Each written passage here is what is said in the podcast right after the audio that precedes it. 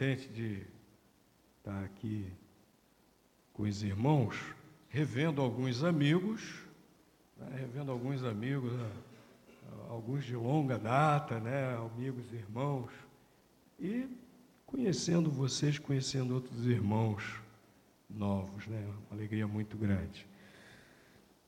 Ah, vamos abrir as nossas Bíblias. Tem um pastor lá na nossa igreja que gosta de falar assim, sem delongas. Então, deixa eu parar de me delongar, vamos abrir logo as nossas Bíblias, que isso é que é o, impor, o importante, né? Atos, capítulo 16. Né? E eu estou muito contente também de, de estar aqui, também por causa do pastor Domingos, que é, que é um amigo de verdade, né? E sempre que eu preciso dele, Sempre que a nossa igreja precisa dele, está pronto sempre a ajudar, colaborar. Né? E eu fico muito contente também de estar aqui na igreja pastoreada pelo pastor Domingos. Mas abram suas Bíblias, Atos capítulo 16, versículos 30 a 34. Atos capítulo 16, versículos 30 a 34. 34. A palavra de Deus diz assim: Tirando-os para fora, disse: Senhores, que me é necessário fazer para me salvar? Responderam eles: Crê no Senhor Jesus e serás salvo, tu e a tua casa. Então lhes pregaram a palavra de Deus e a todos os que estavam em sua casa. Tomando-os ele consigo naquela mesma hora da noite, lavou-lhes as feridas e logo foi batizado. Ele todos os seus. Então os fez subir para sua casa, pôs-lhes a mesa e alegrou-se muito com toda a sua casa, por ter crido em Deus. Deus tem interesse especial pelas famílias. Pastor Domingos me informou que vocês estão comemorando, celebrando o aniversário da igreja e enfocando de maneira especial o tema família. Não é? Não é verdade? Família. Isso é muito bom, porque Deus tem interesse especial pelas famílias. Determinadas ideologias desvalorizam a família. Por exemplo, vocês sabiam que o marxismo, eu não estou dizendo de ouvir falar, não, está escrito no livro lá, escrito por Marx e Engels, da origem da família, da propriedade e do Estado, é o nome do livro, escrito por Marx e Engels. E lá eles afirmam que a família surgiu de um sentimento ruim do ser humano Lá eles afirmam que a família surgiu é, é, do desejo de posse do ser humano e do desejo de, de transmitir aos seus descendentes a sua posse, o seu patrimônio. Será que isso é verdade? Não é. O que, que a palavra de Deus diz? Que a família foi criada pelo próprio, pelo próprio Deus. Existem outras ideias por aí afora. Os, evolu os evolucionistas né, também têm teorias a respeito do surgimento da família que nada tem a ver com a palavra de Deus. A palavra de Deus diz que a família é obra do próprio Deus. A família foi, é, vamos dizer assim, projetada e também criada pelo próprio Deus. O livro de Gênesis conta como foi o primeiro casamento. Certamente vocês já leram. E vemos lá quem oficiou, quem fez aquele primeiro casamento. Próprio Deus. Mais do que isso, retrocedendo um pouquinho, quem foi que fez o arranjo daquele primeiro casamento? próprio Deus. Né? Tem, tem umas pessoas que fazem os arranjos, né? que são bons de, de aproximar os, os futuros noivos, né? aproximar os futuros cônjuges. Tem gente bom nisso. Lá, lá em Recife a gente chamava cortar jaca. Aqui eu não sei como é que é a expressão. Para aquela pessoa que é boa de aproximar um rapaz, uma moça, né? e fulano dá certo com Beltrano, e aproximar, e, e, eles namoram e casam. Eu esqueci como é que chama isso por aqui. Mas Deus fez isso também para o primeiro casamento. Adão estava sozinho, Adão não tinha ninguém. Deus criou a noiva dele, e a texto da palavra de Deus diz que Deus trouxe Eva até Adão. Olha, Adão, essa aqui vai dar certo com você. Criei para você, sob medida, especialmente. E ela é a mulher mais linda do mundo. Adão também era o cara mais bonitão do mundo, né? Olha, essa aqui sob medida para você. Olha, Eva, ele é para você. Tem outro não, tem que ser esse. Ele é especial, é para você. Juntou os dois. E aí eles gostaram, né? O que, que Adão falou? Vejo que essa é osso dos meus ossos, ossos, né? Será carne da minha carne, né? E Deus disse que era uma ajudadora que estava diante de Adão, a expressão lá no hebraico, é, é como se tivesse diante do espelho, igual a ele, né? uma ajudadora que lhe seja idônea, né? que, que seja esteja em pé de igualdade e assim realmente um serve para o outro. Que coisa maravilhosa que Deus fez! Coisa maravilhosa que Deus fez. Né? o casamento que dá origem à família. E Deus tem um interesse todo especial na família, e nós vemos isso aqui nesse texto da palavra de Deus. Ah, vamos, vamos ver um pouquinho o que estava acontecendo, relembrar o que estava acontecendo. Paulo e Silas estavam presos. Por quê? Porque eles tinham expulsado o demônio de uma moça que adivinhava Naquele tempo era permitido é, servos, escravos, e, e havia um, uma sociedade, alguns homens que eram proprietários daquela moça e ganhavam muito dinheiro com aquela moça fazendo adivinhações. Paulo e Silas expulsaram o demônio dela. Eles ficaram, ó. Por quê? Porque não iam mais ganhar dinheiro. O que, que eles fizeram?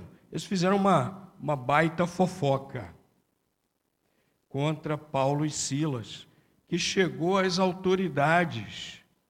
E as autoridades prenderam Paulo e Silas, açoitaram, e eles ficaram tristes, abatidos com isso? Não.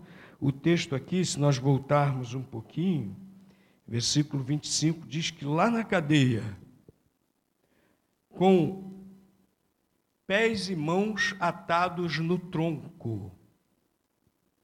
Imaginem passar dez minutos nessa posição, imagina a noite toda.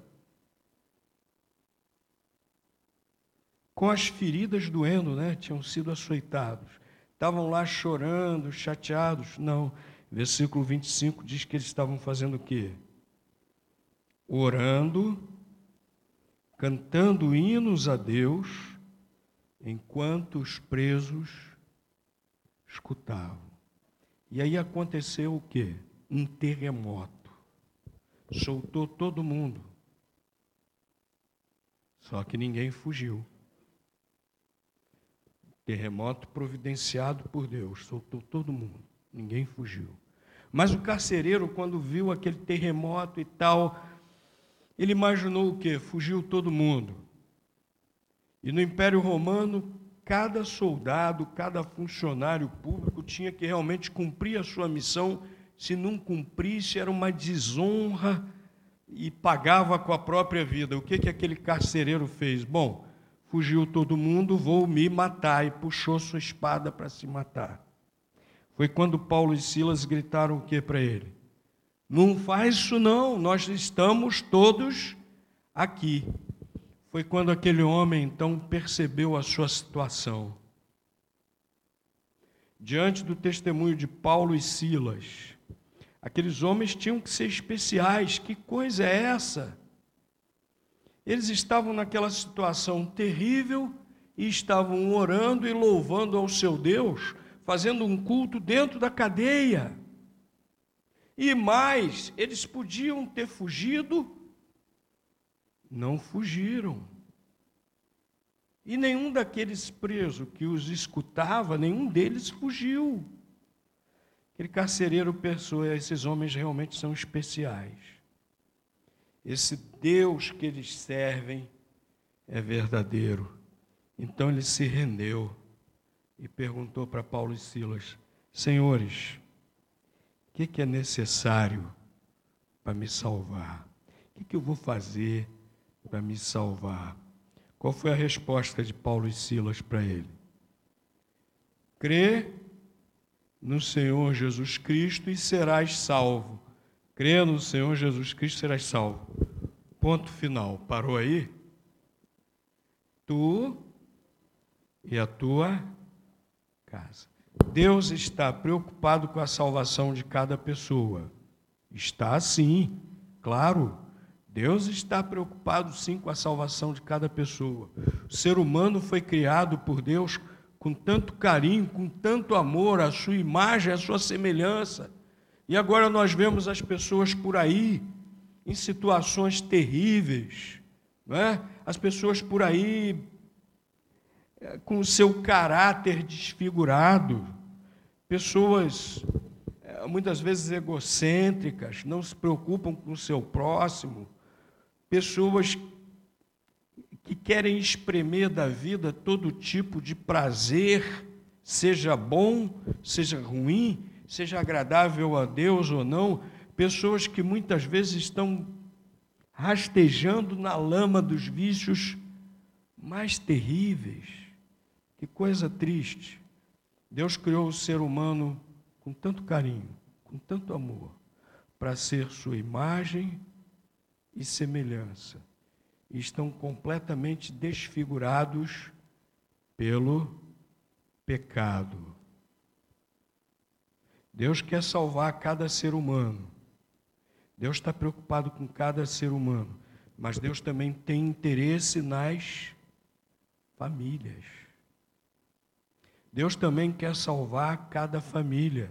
Deus quer transformar o ser humano, Deus quer perdoar os pecados, Deus quer dar certeza de vida eterna, mas Deus também quer transformar a família de cada um. Deus também quer salvar a família de cada um. Por isso que ele falou para aquele homem: crê no Senhor Jesus Cristo e serás salvo, tu e a tua casa. Paulo e Silas sabiam que a família daquele homem também precisava ser salva a sua esposa, seus filhos. Precisava cada um perdão para os pecados, vida eterna, vida transformada, para que toda aquela família também fosse mudada. Quando nós olhamos para a situação das famílias hoje, nós nos entristecemos, irmãos. Muitos de nós é, estamos vivendo aqui no nosso meio, né? Graças a Deus, resgatados por Cristo.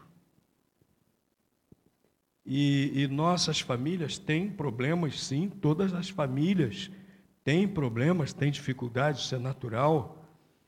Mas nossas famílias são famílias onde Jesus habita, onde Deus está presente, as dificuldades são vencidas e nós estamos, na maioria das vezes, felizes com nossos lares. São verdadeiros refúgios nesse mundo tão, tão difícil. Mas, meus irmãos, nós estamos vivendo aqui essa realidade, mas a realidade das famílias aí fora é muito diferente. A família está em extinção. Essa é a verdade. Eu li uma estatística assustadora. De cada cinco casamentos, três acabam já nos primeiros dois anos. De cada cinco casamentos, três já acabam nos primeiros dois anos. Eu estava outro dia desse ouvindo no rádio uma entrevista com uma advogada famosa aí, tão famosa que eu esqueço o nome, mas é porque eu não guardo, tenho dificuldade de guardar os nomes mesmo. Né? Mas uma advogada famosa e, e especializada nessa questão de vara de família. E ela contando que muitas vezes ela lida com causas em que o casal está se separando, se divorciando, e uma das coisas lá do litígio, né, pelo qual os casais estão brigando, é quem vai pagar a conta do casamento. Quem vai pagar a conta é, do, das despesas do casamento, da festa, ornamentação, etc. Então, casais que acabaram de casar já estão brigando, se divorciando. Quantos filhos que não se dão com os pais, quantos pais que não se dão com os filhos, marido e mulher que muitas vezes não se dão. E às vezes há famílias que moram debaixo do mesmo teto e essa é a única coisa que tem em comum: morar sob o mesmo teto. As famílias hoje vivem uma realidade terrível. E muitos males que nós vemos hoje na sociedade é fruto da situação das famílias. Deus quer salvar as famílias. Deus tem interesse nas famílias. Meus irmãos, e é, e é por meio do nosso testemunho vivo que nós vamos alcançar cada pessoa e vamos alcançar cada família. Como é que aquele homem foi alcançado pelo Evangelho? Como ele se dispôs a ouvir o Evangelho? Foi por causa do testemunho vivo de Paulo e Silas. Homens maltratados, açoitados, presos injustamente, mas ali na cadeia estavam orando e louvando a Deus, testemunhando de Cristo de uma maneira real, de uma maneira visível, de uma maneira impactante o seu testemunho não era só de palavras, porque testemunhar de palavra é muito fácil. Seu testemunho era de vida. É isso que as pessoas estão precisando, é isso que as famílias estão precisando. Que nós testemunhamos por palavra, sim, mas testemunhamos também pelas nossas ações, pela nossa maneira de viver. Deus tem interesse em salvar as famílias crê no Senhor Jesus Cristo, serás salvo, tu e a tua casa. Paulo e Silas sabia que aquela família precisava de salvação. Imagina só, família de um carcereiro romano. Era uma família que vivia na idolatria. Era uma família que adotava, adotava todo aquele estilo de vida pagão. Era uma família que tinha um chefe que não devia ser lá essas coisas, não. Né? Um homem truculento, um homem acostumado a, a usar a força, um homem a, a, acostumado a açoitar pessoas, quem sabe até acostumado a executar presos. Não devia ser lá um chefe de família lá essas coisas, não. Né? Não devia ser uma família muito feliz naquela situação que ela vivia, não. Paulo sabia e disse para ele: crê no Senhor Jesus Cristo e serás salvo, tu e a tua casa. Paulo estava dizendo para ele que era só ele aceitar Jesus que a salvação era por atacado? Não. O que, que Paulo estava dizendo para ele? Que ele seria agora usado como influência como uma influência de Deus, como uma influência de Jesus, para que o Evangelho chegasse aos seus familiares, à sua família. Era isso que Paulo estava dizendo. Pelo desenrolar da história, nós percebemos isso claramente. E, e isso foi feito. Logo em seguida, o que, que aquele carcereiro fez? Chamou a sua família e o texto diz aqui que Paulo e, e Silas, então, versículo 32, lhes pregaram a palavra de Deus e a todos que estavam em sua casa. Olha que coisa maravilhosa, Paulo e Silas agora pregando o evangelho não só para os presos que não fugiram, pregando o evangelho para o carcereiro, mas para toda a família, Parece que a casa do, do, do, carcereiro era próxima, talvez em cima ali de onde eles estavam presos, porque diz que logo em seguida os fez subir né, à sua casa. Os fez subir à sua casa. Eles moravam ali pertinho, quem sabe até a casa deles era um apartamento, vamos dizer assim, em cima da cadeia. Então, pregou o evangelho ali para todas aquelas pessoas, inclusive a família do carcereiro. Era disso que Paulo estava falando. Quando alguém aceita Jesus como Salvador, vai se tornar uma influência para levar o Evangelho para que a família seja salva. Sua família já está toda salva? Todo mundo na sua família já se rendeu a Cristo? Deus quer lhe usar para isso. Deus quer que toda a sua família seja salva. E a pessoa que Deus vai usar para isso é você. Uma vez me, me pediram assim, pastor, vai lá em casa. É, de vez em quando eu ouço isso, não foi só uma vez, não. Mas estou lembrando de um caso em especial. Que uma irmã me falou assim, pastor, vai lá em casa para falar do evangelho para minha família. Eu falei assim: olha, eu vou sim, com todo prazer. Mas eu quero que você lembre, eu quero que fique bem claro que é você que tem a missão de testemunhar de Cristo na sua casa e ganhá-los para Jesus. Deus quer usar você para ganhar a sua família para Jesus. Seu pai já é crente em Cristo, sua mãe, seu irmão, sua irmã, seu marido, sua esposa, seu filho, sua filha. Aí eu levo todo mundo para a escola bíblica. É, eu levo para a célula. Muito bom, ótimo. Não deixe de fazer isso. Mas o instrumento principal para ganhar sua família para Jesus é você, o seu testemunho em casa. Você usando com sabedoria toda oportunidade para falar de Jesus. E olha, quando alguém aceita Jesus como Salvador, as pessoas que estão ao redor percebem a transformação, percebem a mudança.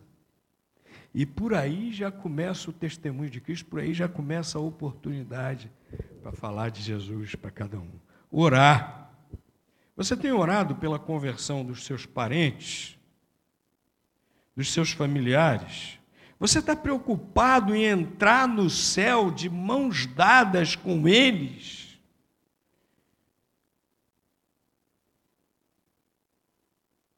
Eu e minha esposa sempre oramos, né? De, desde de, de antes do, do nosso filho nascer e depois quando ele era pequenininho, para Deus salvá-lo, para Deus tocar no coração dele, para ele se converter a Jesus. Porque a gente não conseguia imaginar a gente entrando no céu sem Ele. E a gente sempre orando por Ele, pela conversão dele. Um dia ele se converteu a Jesus, entregou sua vida a Jesus. Você consegue imaginar você entrar no céu sem o seu pai, sem a sua mãe, sem o seu irmão, sem o seu esposo, sem a sua esposa, sem o seu filho, sem a sua filha, sem, sem o seu avôzinho, sem a sua avózinha, Consegue pensar nisso? Deus quer usar você como instrumento. Você está salvo. Deus agora quer usar você como instrumento para que a sua família seja alcançada, para que todos sejam salvos. Deus tem interesse em salvar as famílias, Deus tem interesse em transformar as famílias. Veja uma transformação naquela família. Versículos 33 e 34, nós vemos. Aquela família estava morando ali pertinho, talvez em cima da cadeia, eles estavam acostumados com a, a truculência, né? com aqueles presos sendo açoitados, e agora o procedimento era diferente. Aquele homem estava transformado pelo Evangelho, aquele homem estava transformado por Jesus. Agora ele estava lavando as feridas de Paulo e Silas. E o versículo 33 termina dizendo que logo em seguida ele foi batizado junto com toda a sua família. O que, que o batismo representa? Batismo é testemunho de quê? Hein? Conversão. E quando alguém se converte a Cristo, sua vida é transformada. 2 Coríntios 5, 10. Quem está em Cristo nova criatura é. As coisas velhas já passaram, eis que tudo se fez.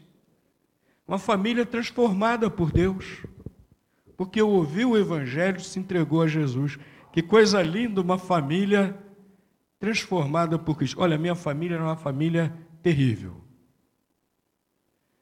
O apelido deles lá no interior, no, no século XIX ainda, final do século XIX, lá no interior de São Fidélis, o apelido deles era Butas. Butas, corruptela de abutua, uma frutinha muito amarga, nem, nem passarinho come dessa fruta. Então, por aí vocês têm ideia como eram os nossos antepassados, os meus, a minha família. Né? E se converteu um primeiro, os outros foram se convertendo, todos se converteram e foram transformados por Cristo. E não mais tinham gosto amargo, mas agora exalavam o doce perfume de Cristo. Porque quando Jesus salva, Jesus transforma. Jesus quer salvar as famílias, Jesus quer transformar as famílias. Jesus transforma assim as famílias. Famílias muitas vezes, eu já vi famílias destroçadas. E o evangelho entra e elas são restauradas. Famílias tristes, o evangelho entra e elas se tornam alegres. E eu quero terminar falando a respeito disso. Olha aí o versículo 34. Deus está interessado em alegrar as famílias. As pessoas andam em busca de alegria e encontram coisas fugazes, alegrias só momentâneas. Né? Depois que deixa aquilo, depois que vai para casa, vem a tristeza, o vazio, bate de novo. Mas a alegria de Deus é alegria para sempre, alegria permanente. Uma vez, é, uma vez nós fomos com um grupo da nossa igreja lá em Recife, numa num restaurante, um, e o grupo, aquele grupo ruidoso, grupo alegre. Aí o, o garçom comentou comigo assim: que grupo é esse? Porque eles ainda nem beberam e já está nessa alegria toda. Aí eu falei para ele assim, para o garçom: olha, eles não vão beber. Eles não vão beber. E eles vão continuar alegres assim. Esse grupo é, aí eu falei, é da Igreja Batista em São Martim, esse grupo é feliz, é alegre assim, porque tem Jesus. Né? Quando nós lemos lá em Gálatas 5 sobre o fruto do Espírito, tem lá amor, benignidade, bondade, paz e gozo, Alegria transbordante, obra do Espírito Santo de Deus em nossas vidas. E Deus está interessado em dar essa alegria.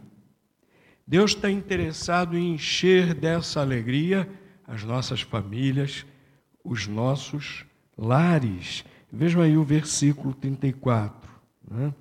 Diz que depois de lavar as feridas, então os fez subir para a sua casa. Olha aí, o que eu falei de que eles deveriam morar pertinho, talvez em cima da carceragem, né? Os fez subir para a sua casa, pôs-lhes a mesa e alegrou-se muito. Pôs-lhes a mesa e alegrou-se muito com toda a sua casa por ter crido em Deus. Olha, aqui diz que aquele homem se alegrou. Não diz que foi uma alegria normal, não diz que foi uma alegria mais ou menos. Diz que alegrou-se muito.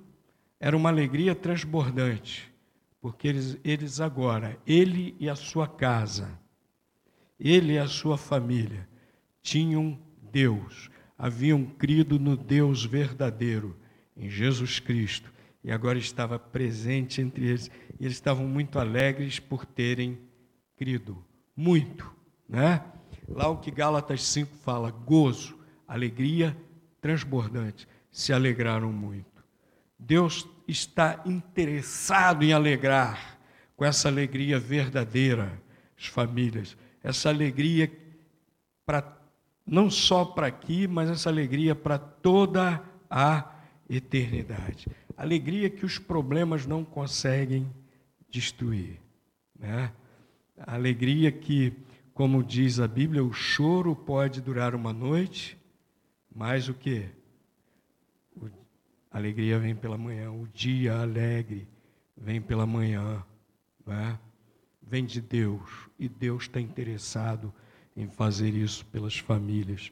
Deus está interessado em salvar a família Deus está interessado em transformar a família, Deus está interessado em alegrar as famílias. Agora, para isso, Deus quer usar cada um de nós. Crê no Senhor Jesus Cristo, serás salvo tu e a tua casa. Deus quer usar cada um de nós para isso. Vamos nos colocar sempre à disposição de Deus e vamos orar muito pelas nossas famílias, né? Que todos eles possam ser salvos, alcançados por Jesus.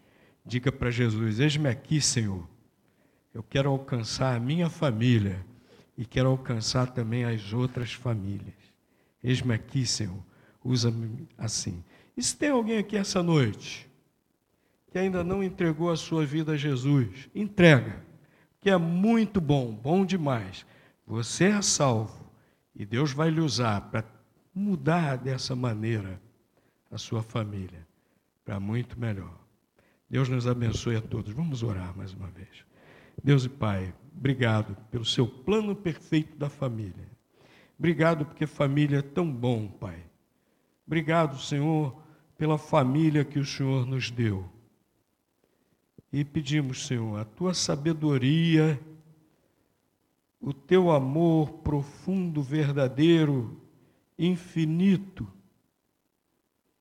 a provisão desse amor em nossas vidas, ó Pai, para nós amarmos as outras pessoas, especialmente os nossos familiares, da maneira que o Senhor nos ama. Senhor, e pedimos também que o Senhor nos ajude, nos use como instrumentos. Complete, Senhor, as nossas imperfeições, completa o que nós não podemos fazer para que nossos familiares sejam salvos pelo Senhor Jesus, nossas famílias sejam realmente salvas, transformadas e alegradas verdadeiramente por Ti, Pai. Nós te pedimos isso, te agradecemos, em nome de Jesus. Amém.